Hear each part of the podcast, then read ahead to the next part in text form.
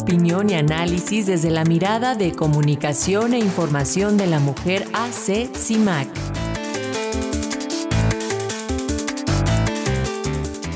Y en este Día del Trabajo tenemos el comentario de Sirenia Celestín Ortega de Comunicación e Información de la Mujer CIMAC sobre pues este tema de las condiciones laborales eh, de las mujeres, en particular de las mujeres periodistas. ¿Cómo estás, Sirenia? Muy buenos días, te escuchamos. Hola, ¿qué tal? Buenos días, Alexia. Buenos días a toda nuestra audiencia.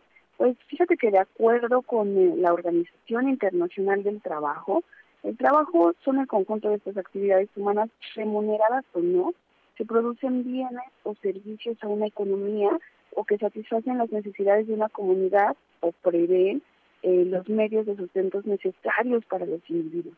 En el periodismo pareciera que nos enfrentamos más bien al empleo informal, ese trabajo efectuado a cambio de pago, sin importar si es asalariado o independiente.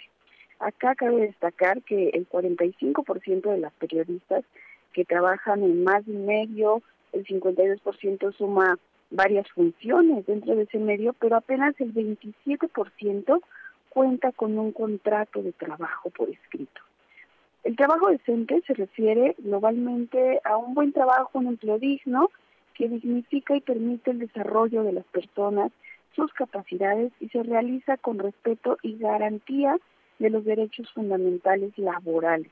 Nuevamente, para una gran parte del gremio, pareciera ejercer este trabajo en calidad indecente, más aún para las periodistas que se enfrentan a condiciones de precariedad, desigualdad y violencia. CIMAC ha realizado algunos diagnósticos sobre condiciones laborales de las periodistas y lo que hemos encontrado es que aunque tienen mayor escolaridad, muchas veces no tienen empleos eh, más con ingresos más altos que el de sus pares masculinos, aunque ellos tengan menores índices de escolaridad. Existe también una alta rotación de empleos que no les permite generar antigüedad y además trabajan con carencia de prestaciones sociales. Se enfrentan a la desvalorización de su trabajo, eh, a decir de las periodistas, a los hombres les ascienden más y pagan mucho mejor. El trato de la empresa es distinto hacia las mujeres que hacia los hombres además de distintas violencias. Por ejemplo, las opiniones de las mujeres no son del todo reconocidas incluso muchas veces son ignoradas. La violencia permanece. 49% de las periodistas señalan que el medio les ha negado una cobertura por el hecho de ser mujeres. Siete de cada diez periodistas viven violencia psicológica eh, al interior de la empresa mediática. Ocho de cada diez dijo vivir violencia física durante las coberturas cinco de cada diez periodistas identificó que vivió violencia sexual al interior del medio de comunicación. A una de cada diez le han condicionado la información a favor de, a cambio de favores sexuales, y seis de cada diez han vivido ataques digitales. Cabe destacar que estas condiciones se agudizaron durante la pandemia con graves consecuencias a nivel personal, familiar, profesional y económico. Antes de la pandemia, tres de cada diez trabajaba con herramientas de su propiedad. Durante y después de la pandemia, este número incrementó a siete, aún eh, con el traslado del teletrabajo que también está legislado en la Ley Federal del Trabajo. Frente a la pandemia, eh, sucedieron muchas cosas. Por ejemplo, a las jornadas laborales sin horario fijo pareciera que incrementaron o incrementaron a decir de las periodistas y eh, pues los riesgos también están presentes durante estas coberturas. Eh, riesgos que implican su movilidad, que se implican en los lugares donde están realizando las coberturas. 24% afirma que ha sido diagnosticada con alguna enfermedad o lesión provocada por su trabajo. El 38% considera que desarrolla su profesión en condiciones de riesgo que antes estaban naturalizados como gajes del oficio. Ni qué hablar del incremento en la violencia en el ejercicio periodístico que ya hemos documentado y hablado en este espacio.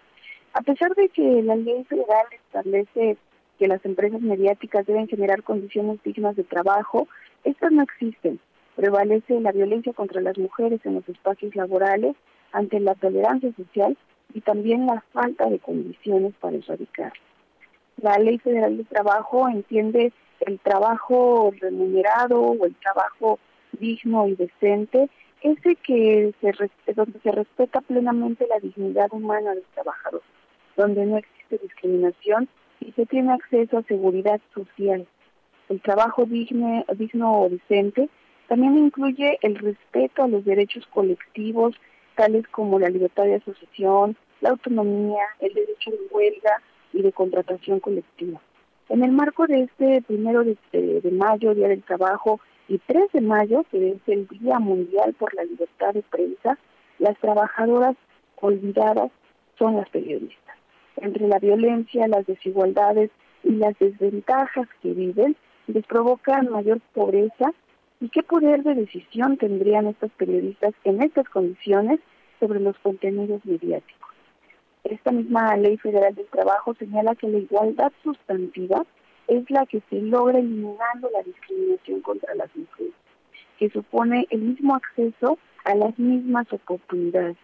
Hoy sabemos que existe una mayor percepción de la desigualdad de género, pues cada vez más trabajadoras pueden nombrar e identificar las situaciones de desigualdad que viven por el hecho de ser mujeres. Sin embargo, la brecha aún es muy grande.